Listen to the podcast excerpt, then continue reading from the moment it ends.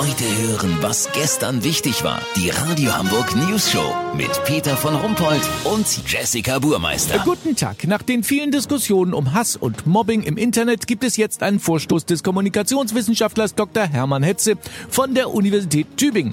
In einem Pilotprojekt sollen sich verschiedene gesellschaftliche Gruppierungen und Einzelpersonen im Netz genauso unflätig und asozial verhalten, wie es andere tun. Olli Hansen, was verspricht man sich von der Aktion? Dass man die Hater und Mobber mit ihren eigenen Waffen schlicht, Peter. Deren Tweets gehen dann doch völlig unter.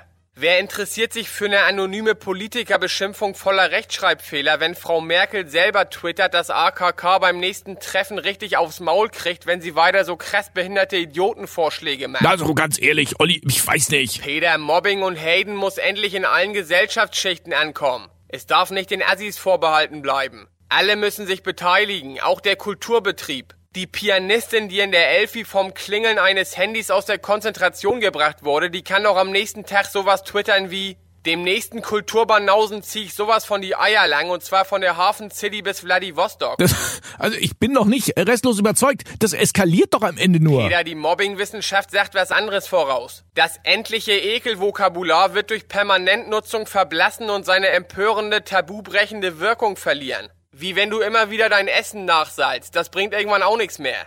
Dr. Hermann Hetze spricht hier von einer Verdichtung der Verbalentgleisung, bis die Aggressionsblase im Netz in sich implodiert und zu einer Mobbing-Ermattung aller Akteure führt. Weißt, wie ich mein? Also Olli, ich bleib da einfach skeptisch. Sag mal, hast du dauersaufender Blödmann das auch wirklich sauber recherchiert oder muss ich erst die Scheiben im Büdels einschlagen, damit du wieder zur Vernunft kommst? Peter, jetzt hast du's. So läuft der Hase.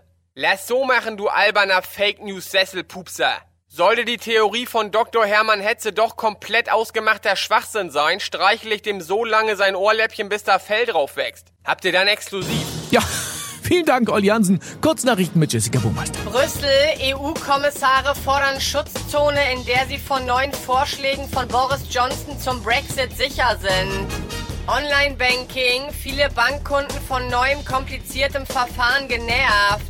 Ein Sprecher eines betroffenen Instituts sagte dazu, dass die Penner sich schon wieder abregen würden. Kfz aktuell. Porsche-Fahrer, der Kriechöl verwendet hat, kann nur noch 100 fahren. Das Wetter. Das Wetter wurde Ihnen präsentiert von Work-Life-Balance. Das neue Heft. Wegen zu viel Live und zu wenig Work immer noch nicht am Kiosk. Das war's von uns. Wir hören uns morgen wieder. Bleiben Sie doof. Wir sind's schon.